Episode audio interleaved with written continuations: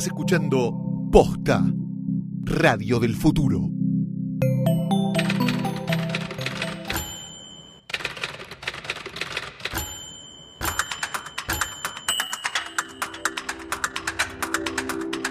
Buenos días, buenas tardes, buenas noches o cuando ustedes hayan decidido darle play a esta cosa. Esto es Letera 22, episodio 1 de la segunda temporada, con lo cual los, debe- los deberíamos haber dejado con un cliffhanger gigantesco en el final de la primera. No lo hicimos, la verdad, porque somos gente bastante chota, así que ustedes no tienen ninguna expectativa empezando esta segunda temporada. Está conmigo el hombre detrás del hombre, detrás del hombre, detrás del hombre, el querido Sebastián Rostein. ¿Qué tal, Calori? Mucho gusto, qué bueno reencontrarte siempre con esta mesa de por medio. Es muy lindo. Si nosotros no hablamos en otras ocasiones, simplemente nos juntamos acá y Sí, hablamos no, con. Y si nos vemos en otras ocasiones, tiene que haber un micrófono en el medio, Exacto. si no, no. Sí, sí, sí. De hecho, llevamos en las mochilas micrófonos para poder hablar entre nosotros. Pasó mucho tiempo, pasó mucha agua debajo del río desde la temporada, la primera temporada de Letera 22 hasta esta. Así que hay montones, montones de cosas. Este, sin ir más lejos, tenemos este, otro, otro sistema de gobierno. Tenemos este, a Rothstein con una película a punto de estrenarse. No sé cuándo sale al aire esto, pero esto capaz que. Vamos a tener que meter el chivo de tu película en todos los capítulos.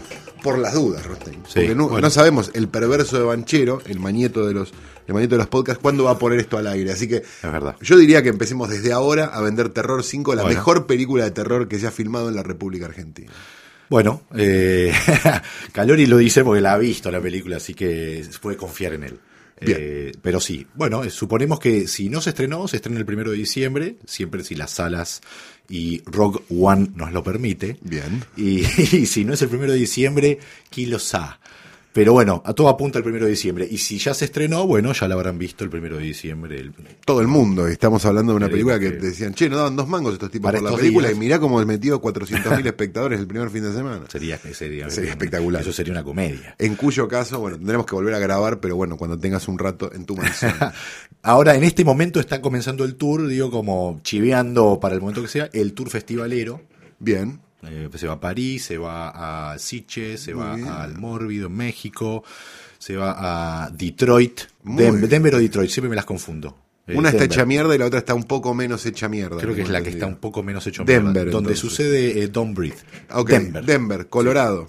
Exacto, de- de- sí, exacto. Que es donde fue Columbine, si no me Ahí, equivoco, ahí en ahí el nomás, mismo ahí estado, en el cerca. mismo estado, claro. exacto, exacto. Bien. Así que bueno, y después irá al Festival de Mar del Plata y Perfecto. seguirán la- la- grandes éxitos. Bien, una película de verdad, lo digo sin ánimo de, de la amistad que me une con el querido Rostein, de las mejores que he visto en cuanto a calidad, factura a factura técnica, los rubros técnicos impecables, diría Aníbal Vinelli desde el cielo.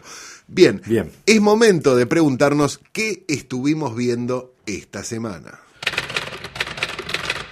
Bueno, esta semana... eh, o estas semanas estas que no semanas. tuvimos, ¿no? Bueno, eh, esta semana eh, vimos, hemos coincidido en un par de películas que hemos visto. Sí. La primera, nos vamos a meter de lleno en una película de ficción. En una película de ficción que hacía mucho tiempo, por lo menos a mí, que no me pasaba de ver una película de ficción que me interesara tanto que me fui a ver las películas anteriores del tipo. Que son- Que no había visto. que es una o- Es un- o son dos. dos. en realidad. La primera no la vi porque me dijeron que me- no la veas. Jeremy Solnier. Jeremy Solnier. exacto, eh, tiene una película tiene una película de la que vamos a hablar que es Green Room Sí. y una película anterior que se llama Blue Ruin, que es maravillosa también.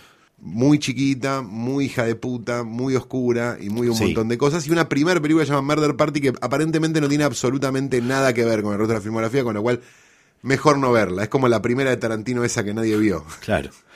Eh, sí, yo vi eh, Blue Ruin como el momento que la vi estaba precedida por como mucho eh, mucho rum rum, como Ajá. que era una peli- una película una especie de género nuevo, estaban de instalar, me la compararon con una película que se llamaba eh, eh, Cold in July, una película Sí, Cold in con, July, con la De-. Dexter Morgan. No es una gran película. No, con no es buena. La Blue Ruin, eh, a mí lo que me había parecido era que eh, tenía un tono que me, me parecía como interesante y hasta novedoso para estas épocas. De repente similar al tono que uno puede ver en las películas de el director de, de Take Shelter, ahora se Sí, me escapa exacto, el nombre. eh, Mike Nichols. Mike Nichols.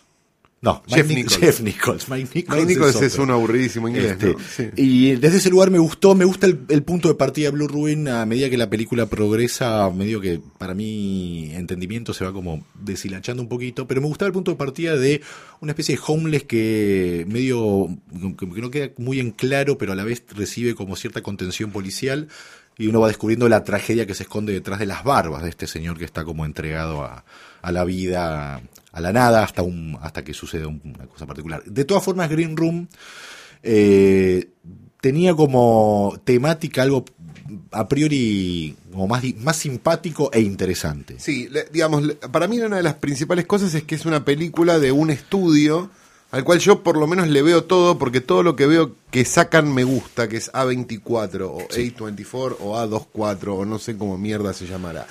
Que en, términos generales hacen películas muy tirando a muy pequeñas, pero con un concepto interesante. Digamos. En términos generales, las películas de A24 son películas de encierro. O en su mayoría, o, casi. Eh, tira otros nombres que. No, me, estoy tratando de acordar, pero digo, pero. pero o sea, digo, The Witch es de A24. Ah, perfecto. Digamos, este, lo que quiero decir es, son películas como con un alto concepto, un bajo presupuesto y, una, y, como cierto prestigio, si lo querés ver. Digamos, son películas de género mayormente, pero, pero con, con cierto prestigio. Me pasó con la película que no pude evitar pensar inmediatamente en Asalto al Precinto 13, digamos, la película de, de Carpenter. Había como algo de eso, de ese tipo de película, de bueno, tenemos esta poca plata para solucionar esto, hagámoslo de una manera lo suficientemente creativa, lo suficientemente interesante. La película básicamente es la historia de un grupo de muchachos, una banda punk que está girando como en absoluta pobreza por los Estados Unidos, le consiguen una fecha medio de casualidad, como para solucionarles un tema, llegan, el lugar es un toque nacional, este, ¿cómo se llama? Nacionalista, un toque biondinista, el bar son como unos punks, digamos, de extrema derecha, y además ellos hacen una broma que quizás no es la más feliz, que es tocar Nazi Punks Fuck Off de, de, mm, de Kennedy en el medio del set, y a partir de ahí es una película de encierro porque no van a poder salir de ese lugar. No vamos a contar demasiado más porque tampoco, la, clave digamos sería que tampoco cuente demasiado más. Lo que estoy contando es simplemente eh, este, la sinopsis que puedes encontrar en IMDB. Hay algo interesante en, eh, en Green Room. La asemeja en muchos aspectos a un estreno de estos días que es Don't Breathe. No respires, que es eh, todo sucede dentro del interior de una casa. son motivos totalmente diferentes, pero en el género Asalto al Precinto 13 o en el género Río Bravo, sí, que es de donde se origina Río Bravo de Hawks, de, creo que es del año 50 y pico, 54, 56. Un grupo de hombres encerrados en una casa no pueden salir porque tienen que defenderse de mientras cuidan a alguien que está dentro de esa casa, o sea, el afuera intentando irrumpir para sacar algo del interior. Eh, no es el caso de, de, Don't, de Breathe, sí es el caso de Green Room. Hay unos chicos encerrados dentro de una habitación que no pueden salir por diferentes circunstancias que no vamos a spoilear. Tom Brief yo no la vi todavía, la tengo que ver este fin de semana, pero, pero me, da como la sensación de que es un poco Asalto a Presidente, es un poco Río como vos decís, y también un poco más todavía, por lo menos de lo que él pude leer de, la, eh, de People Under the Stairs, la película de, hay bastante. de Wes Craven, digamos, la gente de ¿cómo se le habían puesto? Le habían puesto la gente detrás, de las paredes. Bueno, es interesante en ese caso Tom Breath porque sí está hecha de muchas otras películas, pero a diferencia, si querés, de del caso Stranger Things del cual no me interesa abordar en este momento. Eh, hay algo como de donde se hace cargo en Dominic que es una película de construcción matemática. Bien. Y como eso funciona, la película funciona muy, muy bien. Volviendo a Green Room. ¿Por qué nos interesan eso? Iba a decir, pero, son todas muy parecidas, digamos, y no hay problema en, en, en, paralelizarlas The Lobster es otra película de The Lobster es otra película de 24. También de encierro. Lo que, lo que, digo es, ¿por qué nos interesa Green Room? ¿Por qué nos termina interesando Don Breeze? ¿Por qué nos termina interesando las películas, llamémoslas de encierro? O el, o el ¿cómo tiene un nombre? Algo thriller, no, no, no puedo acordar el nombre, pero tiene un nombre tipo como Close to the Dark Thriller, no me acuerdo. Bueno, el punto es, ¿por qué nos interesan estas películas? Porque son ese tipo de películas donde con una mínima cantidad de recursos a nivel producción se hace una película sumamente interesante. Y eso es porque el guion es muy bueno. Por eso nosotros también, digamos, las películas de encierro, digo, no sé, eh, piensen en una película de encierro cualquier cosa. atrás, hasta de cárceles. Bueno, ah, claro. ¿no? Phone, Booth, es una película de encierro a su modo, porque el tipo no puede salir de, digo, celular. Digo, ese tipo de películas son, eh, de este, Buried, no sé, digo, hay miles. ATM, digo, que es chota, pero está. Este, hay montones de ese tipo de películas. Y son películas donde lo único que está jugando ahí es el tipo que está escribiendo. Porque tiene cuatro tipos encerrados en un cuarto, listo, no tengo absolutamente nada más para hacer porque no tengo plata para hacer otra cosa. Y esto tiene que ser entretenido y no ser una obra de teatro. Además, necesita de personajes que a uno le importen. Eh, para estar encerrados allí con ellos. Eh, yo Booth te diría que la dejaría fuera porque el recurso de tener flashbacks, digo, la para mí la emparenta muy. ¿viste? Funfood tiene flashbacks de Sí. este tipo, entonces es como que esa idea de encierro. Bueno, se en, pierde. en algún modo Green Room tiene afuera también. Pero, sí, no, no, no. Pero, está contenido de todas Pero maneras. no tiene también. flashback, no se va como a seis meses atrás. Que ya a esta altura podríamos decir que eso es un recurso televisivo porque lo hizo Lost todo el tiempo, entonces ya está. Lo que más re- disfruto yo, perdón, de Green Sí. Room es, que es esa part- tiene una cosa muy interesante que es que no toma al espectador como un idiota en general. O sea, los datos te los da, pero te los da de una forma medio como que te los, te los retasea, te los, va- los tenés como que investigar en algún punto. Sí. Y, y, eh, hace que estés atento, hace que, que no, que no esperes a que te lo sirvan en bandeja y una serie de cosas que a mí, por lo menos como espectador, yo lo celebro, digamos, porque digo, bueno, por lo menos no somos todos idiotas. En un género donde en términos generales somos todos idiotas, ¿no? Como Eh, suelen ser los thrillers o las películas de terror donde Sí. todo está explicado para que vos Sí, nadie sí, se quede con la duda de nada. Es interesante como en Green Room cuando uno está conociendo a la banda punk a la cual vamos a seguir, se menciona algo muy por arriba que eh, el periodista que les hace una entrevista le dice, ustedes son difíciles de encontrar.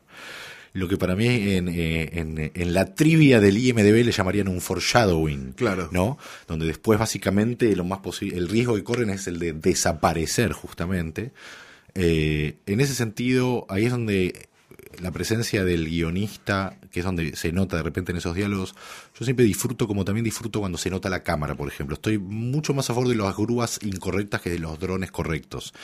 Por una cuestión estética, no Sí, sí, tengo sí. ningún fundamento más que el placer que me da ver una u otra cosa. En ese sentido, en el sentido de películas de, no vamos a decirle de guionistas, pero sí de que necesitan de una construcción precisa y de buenos personajes y de diálogos ingeniosos, digamos.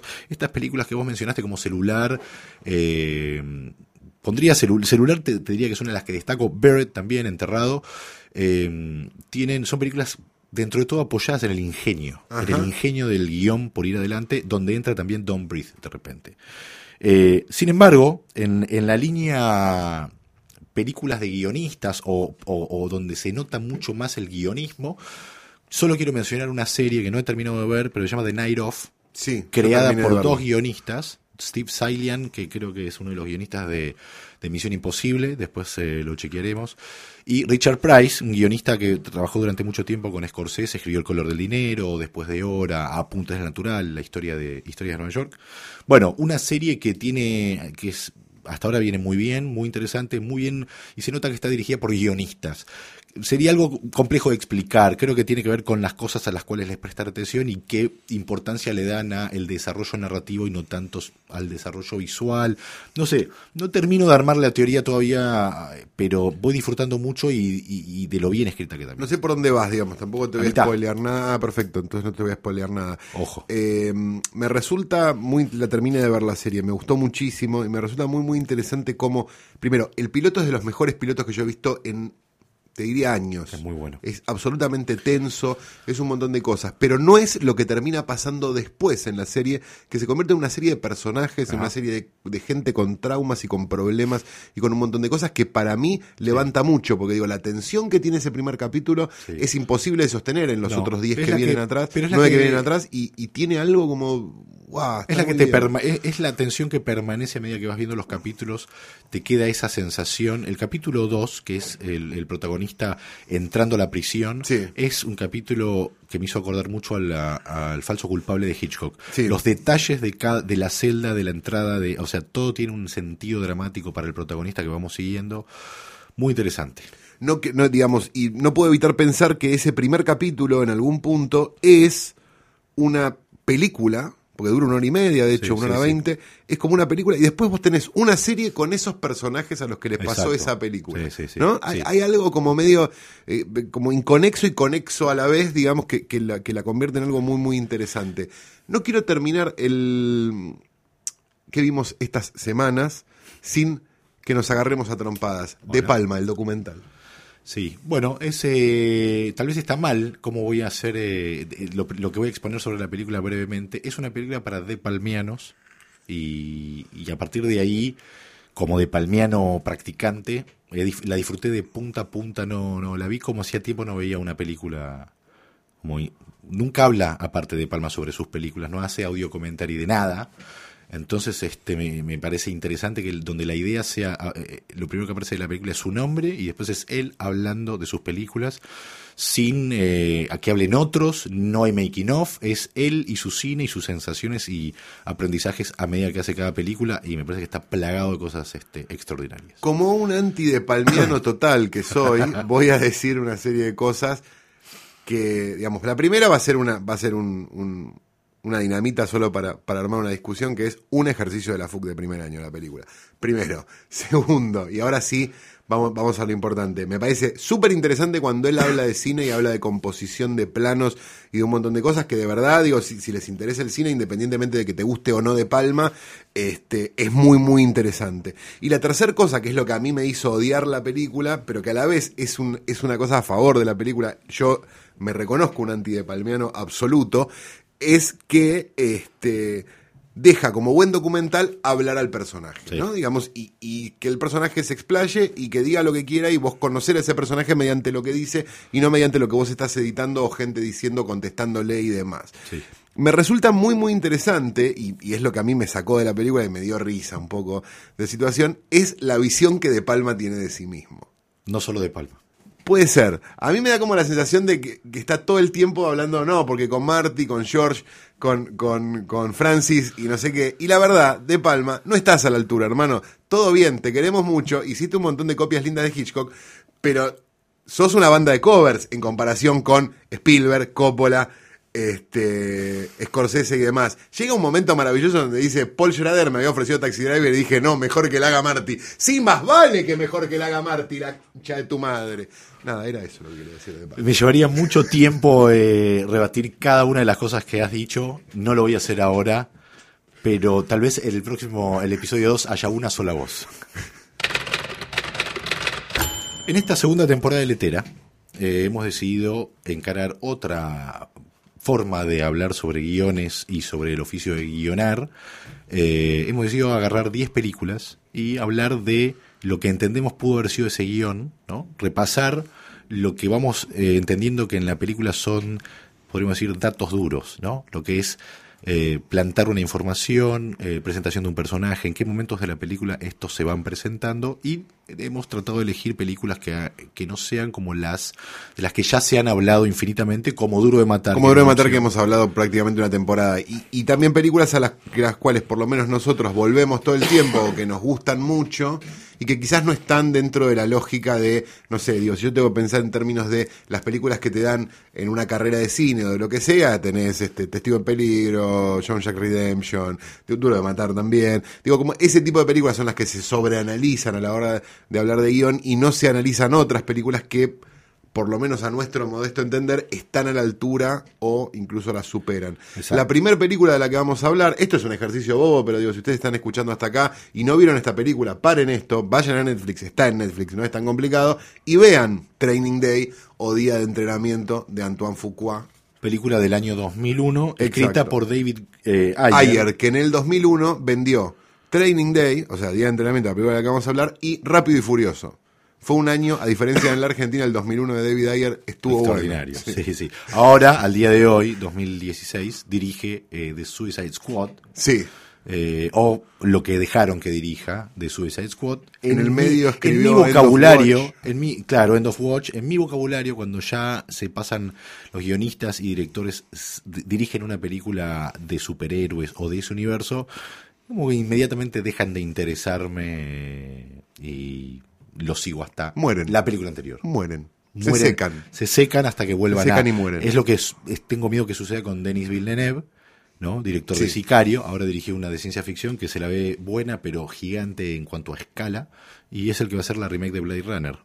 Una de las cosas este, que, me- que más nos llama la atención de Ayers es, lo, lo tiro yo por lo menos a mí, digo, después lo, lo- lo discutimos, pero digo, me da como la sensación de que es un, el, segun- el Shane Black de la generación siguiente. Ajá. Hay algo como estilístico y, y- y- y- y canchero bien, digamos, que tenía Shane Black en, no sé, Arma Mortal o en el último Boy Scout, que Ayers lo tiene un poco a- Sí. de otro modo. Lo que más más me llama la atención de Ayers es que hace películas que podrían tranquilamente estar en la góndola de acción, en, un, en un videoclub imaginario, ¿no? Porque ya no existen más.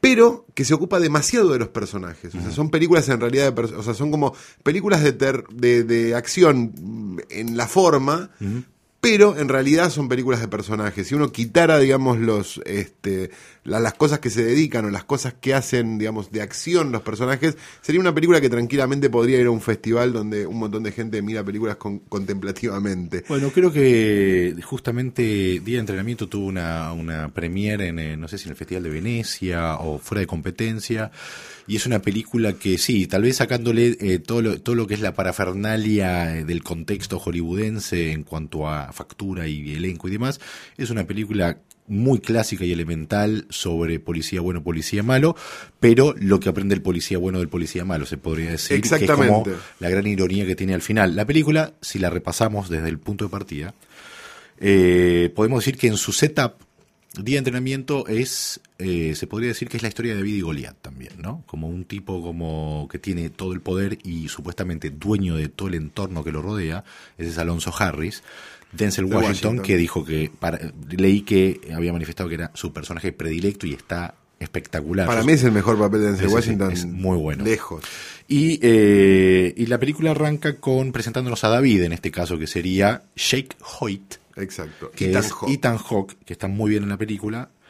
Eh, la película arranca cuando amanece, hay un plano justamente del sol que se eleva. Y si pensemos que hay películas que cada plano está para algo y cada plano está contando algo, este es un caso donde arranca muy, con mucha precisión las cosas que va mostrando y los planos que va, y los detalles que va eligiendo mostrar en los primeros 3-4 minutos de película, que es prácticamente el único momento que vamos a estar con eh, Jake, que es Ethan Hawke, en su hogar para entender qué es lo que él está protegiendo todo el tiempo a lo largo del resto de la película. Eh, amanece, hay un plano eh, de un radio, un que dice 4.59 y vemos que Ethan Hawke está despierto mirando que se hagan las 5. En cuanto se hacen las 5 y suena la alarma, él la apaga y eso corta a él mirando la placa de policía se despierta, además estoy yendo como al, dato concreto, ¿no? Mira la placa de policía y la lustra, y eso solo nos cuenta eh, que lo, cómo está para ese primer día de trabajo, se llama Training Day, entendemos que él va a ser Después entendemos por el diablo de la mujer que es ah, lo han cambiado de lugar, que está pasando de a, digamos a, un narcóticos. creo que venía de otra sección de la policía y está como a prueba de un tipo aparentemente muy prestigioso dentro de la brigada de narcóticos, sí. que, eso al que va a conocer ese día. Sí, ahora la acción de mirar la, la chapa policial y, y, mirarla con cierto como orgullo, como recordándose por qué es lo que va a hacer él y de qué forma lo va a encarar, lo va, nos va presentando el personaje de forma muy muy como clara como para ir directo a donde tiene que ir. Mostrarnos ese amanecer y ese 5 de la mañana y una serie de cosas también nos va a contar que esta película, además de su título, ¿no? Training Day, día de entrenamiento, es que todo lo que vamos a ver va a transcurrir en el correr de ese Eso día. es eh, lo que queda clarísimo. En, eh, en el medio de, este desayuno que él tiene con su mujer, suena el teléfono, atiende ella y por primera vez pasa algo, eh, por primera vez en tres minutos de película, pasa algo que lo saca de la comodidad al personaje de Jay Hoyt, que es que su mujer atiende, habla, sonríe ante algo y el que llamó a su casa es el que va a ser su próximo jefe, Alonso Harris, que cita a, a Jake Hoyt en una eh, en una en cafetería y dice antes de ir a la oficina vamos a tomar un café ahí. Ahí es donde se encuentran estos personajes y ahí es donde empieza la película y probablemente sea... Ahí empieza la, la, historia de estos dos personajes, porque la trama va a empezar 10, 15 minutos después. Ahí empieza la trama de ellos dos que se conocen en una escena tal vez de las mejores de la película. Exacto, eso, eso es lo que Por cómo está escrita, por cómo está actuada, por cómo está filmada, pero... Y por cómo está epilogada después. Digamos, tiene como... Me parece que si vos querés entender cómo presentar dos personajes o cómo presentar un conflicto de una película, tenés que ver esos, esos 5 o 10 minutos que dura la escena del café y la, escena que viene después en, en Training Day. Me parece que hay como algo muy interesante que es la principal razón de conflicto es la, existencia de un protagonista y de un antagonista. Esto ya lo hablamos dos millones de veces. O dos personas que, que, que tienen un conflicto entre sí. Es maravillosa Training Day porque lo que vos tenés es a Ethan Hawke queriéndole agradar a Denzel Washington y a Denzel Washington tratando de asustar a Ethan Hawke todo lo que puede o de ponerlo en un lugar absolutamente incómodo en cada cosa que hace. Eh, sí, es justo en ese momento eh, cuando Alonso Harris, que es eh, Denzel Washington, está leyendo el diario y el otro lo interrumpe para tratar de generar una charla Alonso Harris guarda el diario y le dice, bueno, no me dejas leer, eh, eh, todo lo que leo en el diario es verso, dice él, que es consecuente con cómo él obra después. Está perfecta la construcción. Pero es entretenido. Pero es entretenido. A ver, no me dejas leer esto, entreteneme con una historia. Y la historia, y, lo que es genial es que ese diálogo nos da la, nos abre la puerta para conocer un poco más sobre Ethan Hawke y en un punto nosotros espectadores ponernos del lado de Denzel Washington en cómo lo va a básicamente a gastar porque fue entrenado por una mujer. Exacto. Lo que a efectos del verdadero objetivo de Denzel Washington, que lo vamos a descubrir mucho más adelante, es la presa perfecta. Esta situación maravillosa, esta escena maravillosa que ustedes ya deberían haber visto, si es que detuvieron este podcast en el momento donde lo tenían que detener, culmina de una manera maravillosa que es con Denzel Washington saliendo de ese bar y cruzando la calle por mitad de cuadra, sin importarle quién está viniendo, qué es lo que está pasando ni nada, ante una ante un Ethan Hawke totalmente atónico, atónito. Esto es lo que te termina demostrando que este a este personaje no le importa absolutamente nada. No solo eso, yo creo que lo que le importa es controlar todo lo que sucede a su alrededor. Curso cuando yo quiero. Me parece que es interesante acá en todo caso mencionar que el guion no necesariamente puede decir cruza la calle por la mitad de la cuadra y todos se detienen. El guion tal vez decía corte al auto, lo que sea, pero es un plano que cuenta detiene la velocidad de los autos que vienen a cámara, básicamente. Vos recibís esa energía, como que él te detiene y hasta como, te diría que desde la puesta en escena de esa cámara, eh, consecuente con la presentación del personaje, Denzel Washington, Alonso Harris, tiene la potencia para detener todos los autos que se vienen hacia la cámara. Eh, uno como espectador, o sea, es como admirable como está presentado, además de que está actuado como los dioses. Entonces te cae simpático y una vez que tiene ganado ese lado, porque también en actitud le va ganando a Ethan Hawke, es donde empieza ya a desarrollarse un poquitito más el conflicto de ellos dos. A terminar de desenmarañar a Alonso Harris, que es justamente lo interesante. Habíamos dicho que Ayers es un escritor de personajes y justamente una de las cosas más interesantes que tiene la película, lo dijimos hace cinco minutos, es este personaje, el de Denzel Washington. Que uno no termina nunca de entender cuál es su verdadera agenda. Digamos, hay algo como de. Hasta, muy, hasta muy adelante de la cosa, uno no termina de entender si es en términos muy brutos y muy generales, que nos, para los cuales el policial nos ayuda mucho siempre, si es bueno o malo, ¿no? Digamos, eh, esa es la gran duda. Este, pero pará, ¿este tipo es bueno? ¿Es malo? ¿Qué es exactamente? No termino de entender. Me cae simpático, pero a la vez hace cosas que están mal. Pero, a la vez hace cosas que están bien. Pero la primera acción que tiene como concreta donde esto va a ser diferente, al menos uno ya sabe, pero al menos es donde se empieza a dar cuenta Ethan Hawke, es cuando se sientan en el auto, tiene un auto muy eh, se podría decir, y le dice, esta es la oficina, y básicamente sale a recorrer las calles y le empieza a hacer como la gran nueve reina, ¿no? Empieza a mostrar un poquito qué es este entorno en el cual se mueven. Y van a un primer operativo, que es, me parece, el que pinta el cuerpo entero lo que está pasando, y donde te vuelve a sembrar la duda, si vos estabas del lado de Denzel Washington en ese momento, te empieza a sembrar la duda si vos deberías estar del lado de Denzel Washington o no, que es cuando agarran a estos universitarios, llamémoslos así, unos blancos, unos blancos chetos, diríamos acá, este... Le sacan la marihuana Le sacan la marihuana que acaban de comprar, que vos sabés que evidentemente estos no son unos narcos ni nada por el estilo, y los asustan mucho. Sí, los asusta él.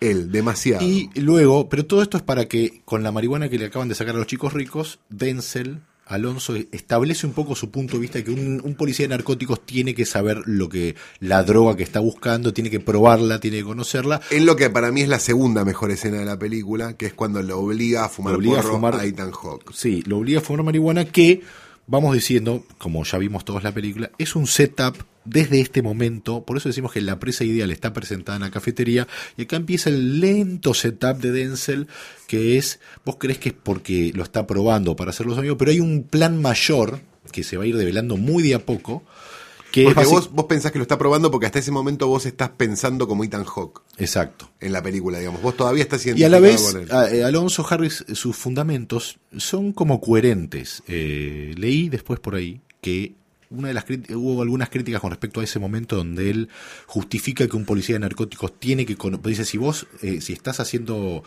estás undercover y te obligan a fumar algo tenés que fumarlo no puedes no fumarlo entonces tenés que estar bueno esa había una crítica con respecto a ese concepto pero David Ayer había tenía como un reglamento interno secreto o poco conocido por los que son de afuera de la policía, donde eso estaba permitido de repente. Entonces estaba justificado porque era parte de la investigación que había hecho. Hay algo muy interesante de escritura en esa escena, sobre todo, que es el contexto en el que ocurre.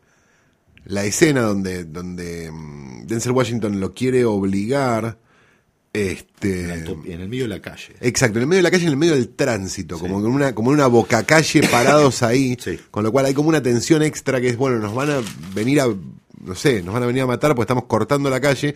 Lo único que haría que esto deje de, de suceder es que vos hagas lo que yo te digo que hagas. Entonces hay algo como muy, muy interesante en cuanto a, mm, a- a, digamos, a estructura. Vos podrías haber hecho esa misma escena con el auto estacionado en un lugar medio que nadie los ve, Le da una urgencia. Exacto, le da una situación. urgencia a la escena que, que es súper, súper interesante. Digo, en esas pavadas me parece que Ayer es algo que está fuera de la norma, Sí. digamos, en comparación con otros que hubieran hecho a lo mejor la misma escena, pero lo hubieran puesto en un callejón. Digo. De esta escena, Alonso Harris lleva a Jake Hoyt a conocer a Roger, Ajá. un primer amigo muy cercano de Denzel, donde toman whisky, beben eh, cerveza, y se menciona muy al pasar lo que es la trama que realmente le importa a Denzel. Roger le menciona, este, le dice esto, hay una luz verde por lo que pasó con los rusos.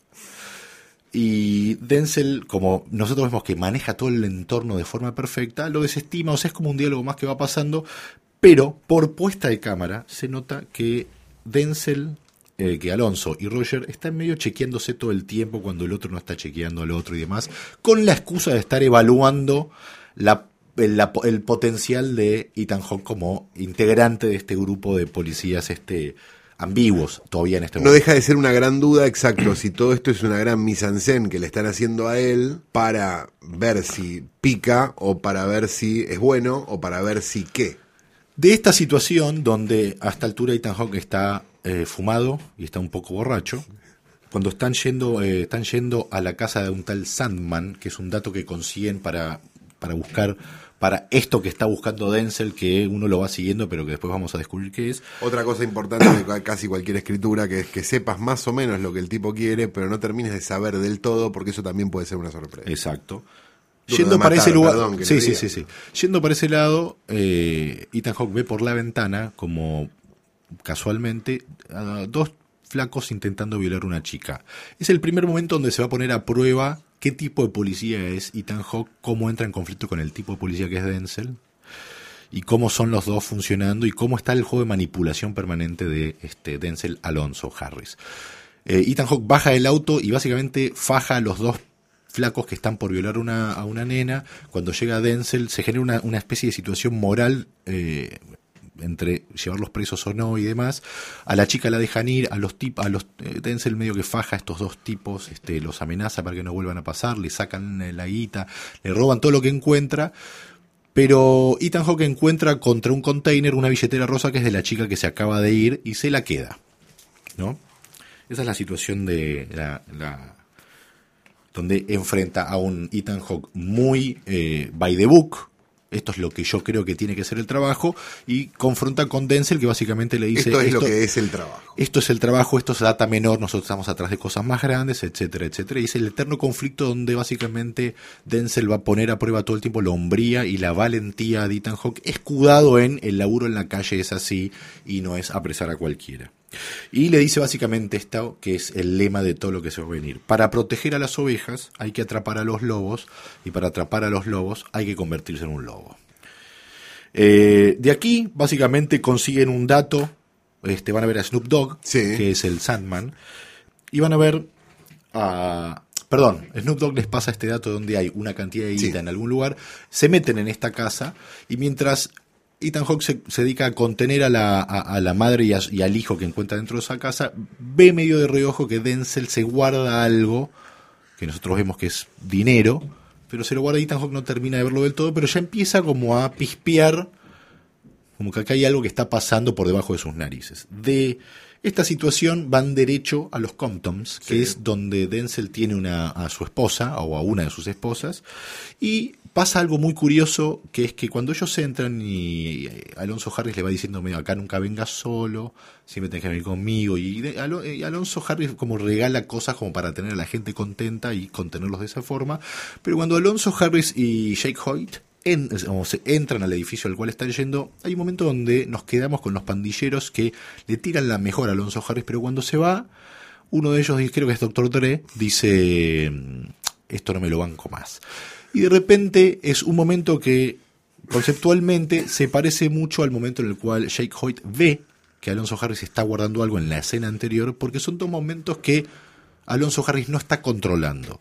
Y eso son cosas que en el guion pueden estar sugeridos, pero acompañados por la dirección funcionan de forma brillante, que es como viene funcionando esta película. Hasta es este el momento, donde vos también salís de esa, De- de esa relación entre ellos dos, digamos. Vos la ves, por decirlo de alguna manera, de afuera. Nos da poco. también a entender- Le das como una, le das como una segunda opinión Sí, sobre lo exacto. que vos estuviste viendo hasta ese momento. También nos da a entender cómo Denzel Alonso Harris tiene a la gente a su alrededor, que es básicamente con miedo.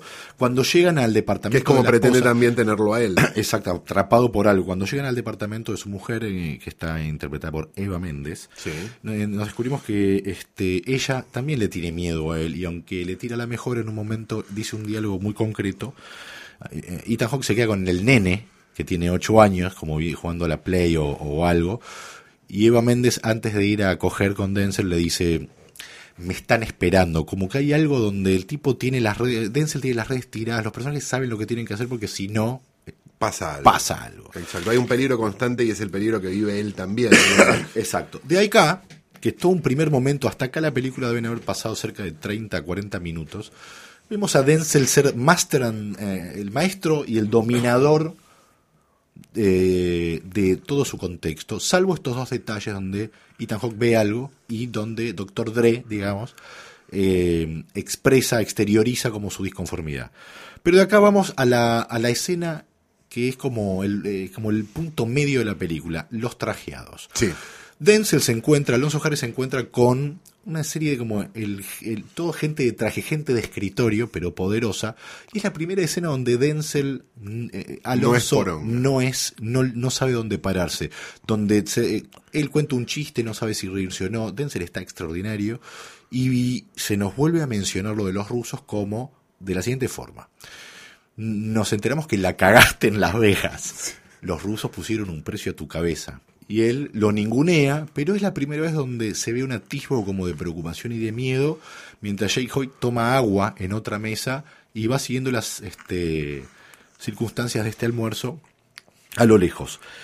De los trajeados, como si casi como un, eh, una cuenta matemática donde uno más uno da dos, la Sí. escena siguiente es Denzel eh, que sabe que tiene que, que tiene que conseguir algo porque esto de los rusos está avanzando y se tiene que resolver pronto.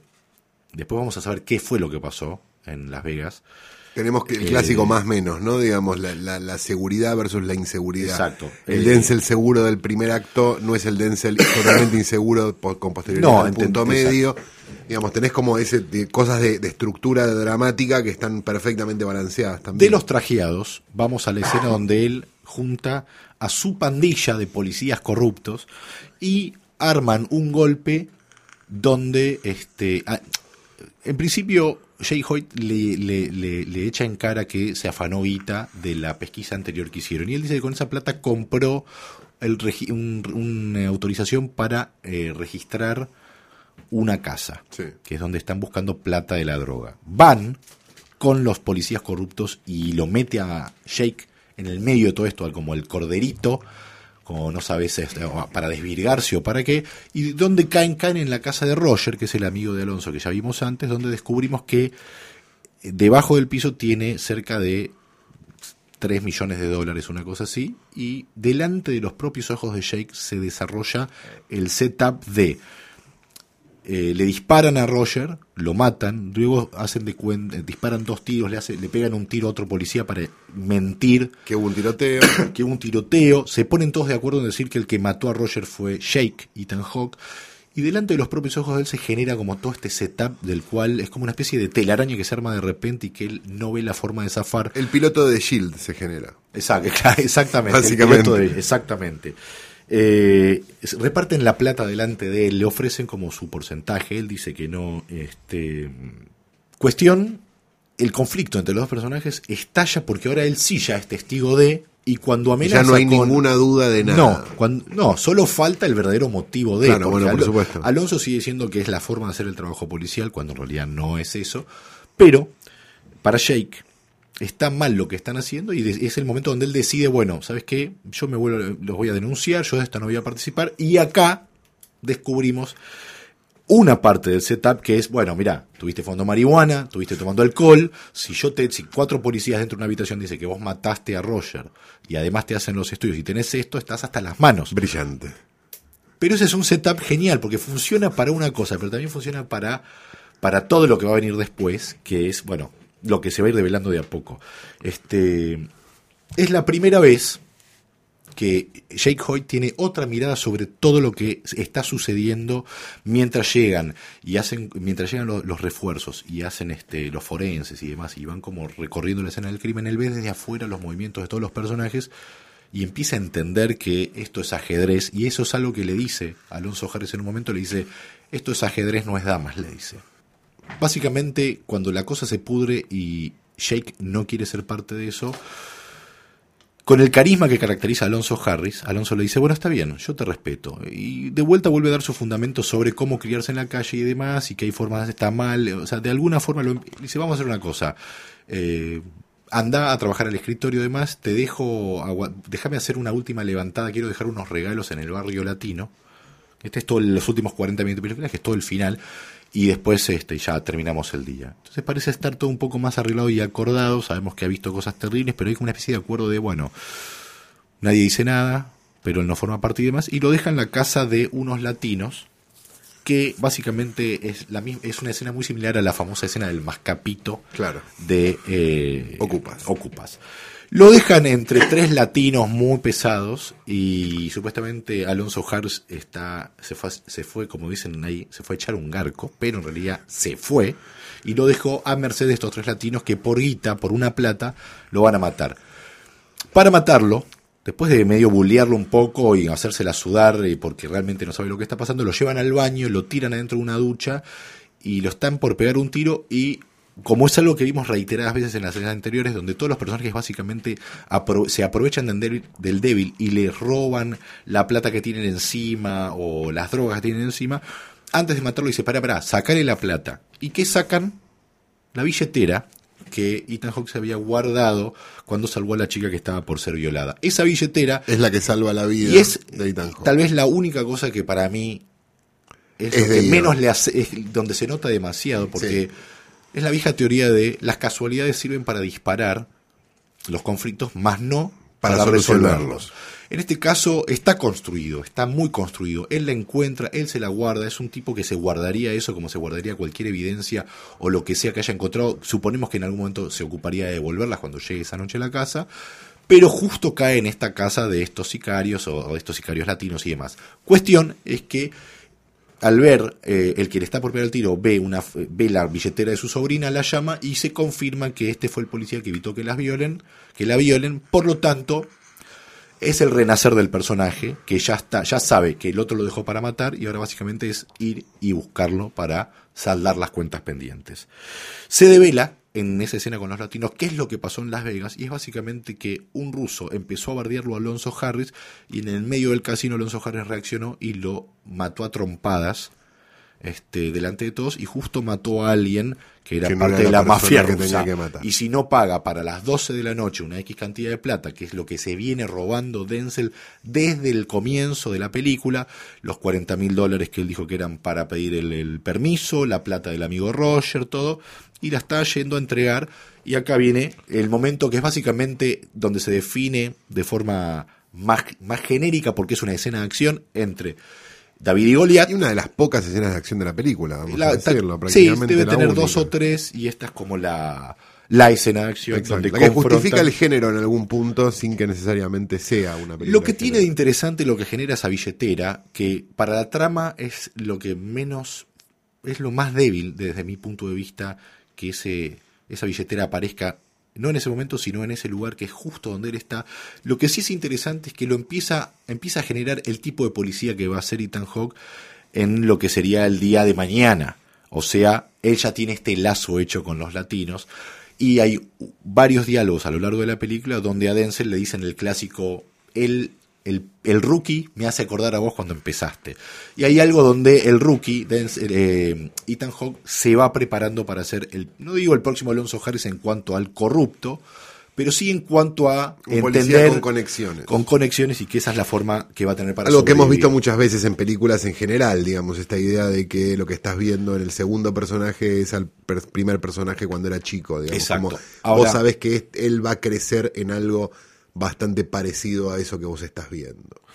Eh, así como toda la película está construida en base a no hagas esto y lo hago, hace esto y no lo hago, así como Alonso le dice en un momento no vaya solo a los Comptons, es a donde va finalmente solo Shake y donde tiene la es donde se desarrolla básicamente la escena de acción donde él y Denzel se dan para que tengan, no lo mata, sino que lo deja ir como si lo entregara a la justicia de la calle, pero sí lo que hace es repetir una acción casi simétrica con el comienzo de la película, que es que le arranca la chapa de policía en una cosa que podría dar un poquito de gracia con respecto a, bueno, tampoco. Simbolismos. Claro, exactamente, donde no te mereces esto, se queda con la chapa, pero lo que hace es dejarlo sin el escudo que lo ampara para moverse en la calle, y es básicamente donde se va a resolver la vida que llevó adelante Alonso Harris se va a resolver finalmente en la calle cuando sea ametrallado a la Santino Corleone por los rusos y muera en su ley en la calle. Y como plano final,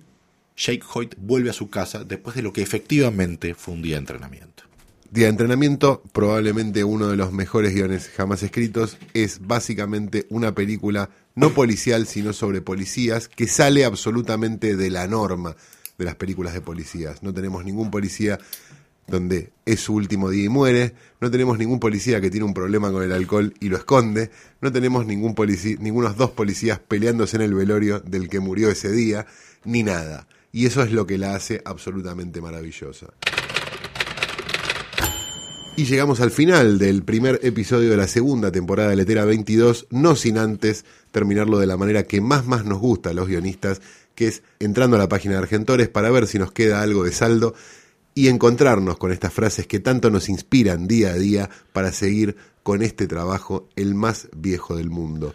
Tenemos la frase de Argentores de la semana, Rothstein. Tenemos la frase, es la siguiente. Me- perdón, una cosita breve. Me dijeron que Luciano Manchero conoció a Argentores hace no mucho. ¿eh? Sí, sí. Le, lo Ya, invitaron por algún extraño motivo, ya va a haber un cuadro colgado de él ahí. Sí, exacto, porque dice que en general los cuadros colgados son de gente que no escribió nada. Pero además de eso, una cosa también importante, este, seguramente le, le- le han pagado por su presencia, ¿no? Este? Sí, debe tener la casa tapizada con la piel de autores argentinos, como está todo tapizado ese edificio. Querido Rothstein, por favor, Esta es la frase. de Argentores. Quiero adivinar de quién es, no me digas Un, nada. un buen, eh, le voy a leer la frase. Sí. No, me pongo académico, por eso Sí, lo sí, trato sí. a usted, ¿no? Le voy a leer la frase, Sí. después le voy a hacer una interpretación y usted quiero que después este adivine quién fue. Bien. Un buen guion es lo que garantiza que una película pueda funcionar o no. Esa es la frase. O sea que un buen guion funciona que no garantice también, es lo que entiendo de la frase. ¿no? Un buen O un guion, guion también puede no ser una buena película. Eso él está dice un buen guion es lo que garantiza que una película pueda funcionar o no. Entiendo que un buen guion es lo que garantiza, es lo que garantiza que una película no pueda funcionar también, entonces. Exacto. ¿Esta película por qué no funcionó? Esta- Porque tenía un buen guion. Esta cita está mal escrita, es lo que entiendo yo. Sí. ¿Quién la dijo?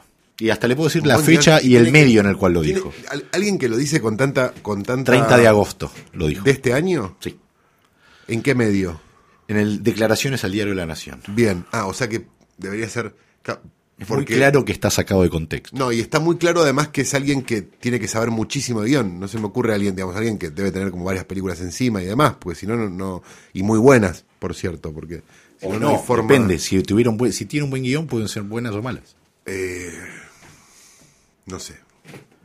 Julian Wage.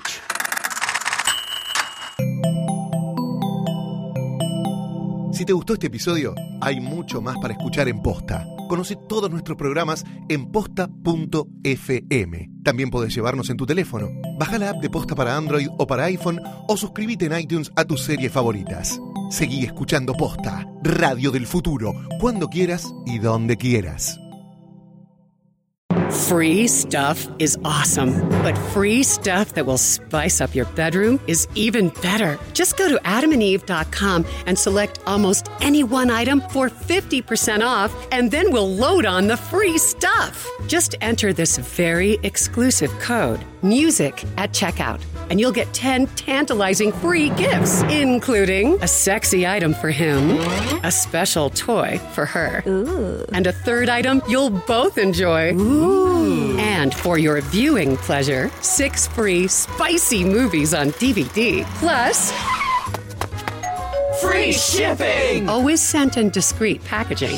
So go to adamandeve.com now. Get 50% off plus 10 free gifts when you enter the exclusive offer code MUSIC. That's M U S I C, because without it, no free stuff. That's music at adamandeve.com.